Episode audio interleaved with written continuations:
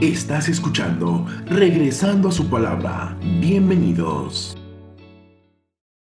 El pasaje que hoy nos hace regresar está en Hechos 20:35. Más bienaventurado es dar que recibir. En 1891, Biddy Mason fue enterrada en una tumba anónima, aunque era lo habitual para una mujer nacida en la esclavitud. En su caso tendría que haber sido diferente.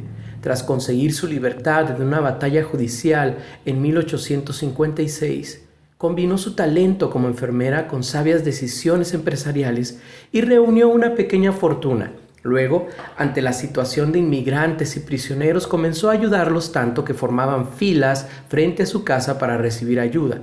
En 1872, junto con su yerno, comenzaron una iglesia para afroamericanos en Los Ángeles, Estados Unidos. Esta mujer encarnaba las palabras del apóstol Pablo, en todo os he enseñado, que trabajando así se debe de ayudar a los necesitados y recordar las palabras del Señor Jesús, que dijo, más bienaventurado es dar que recibir, Hechos 20:35.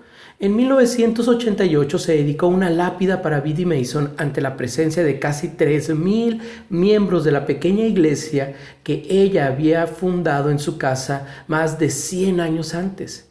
Una vez, Biddy dijo, la mano abierta es bendecida porque recibe con la misma abundancia con que da. Aquella mano que dio con tanta generosidad recibió un rico legado. Querido hermano y amigo, más bienaventurado es dar que recibir. Es por esto que debes de hacerte estas preguntas. ¿Hay alguien necesitado a quien podría ayudar? ¿Cómo puedo mostrar hoy mi generosidad a otra persona o familiar?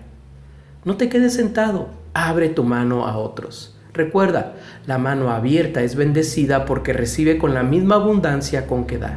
B.D. Mason. Esto fue Regresando a su palabra, impartida por el pastor Eliseo Mayorga de Casa de Oración en La Paz, Baja California Sur.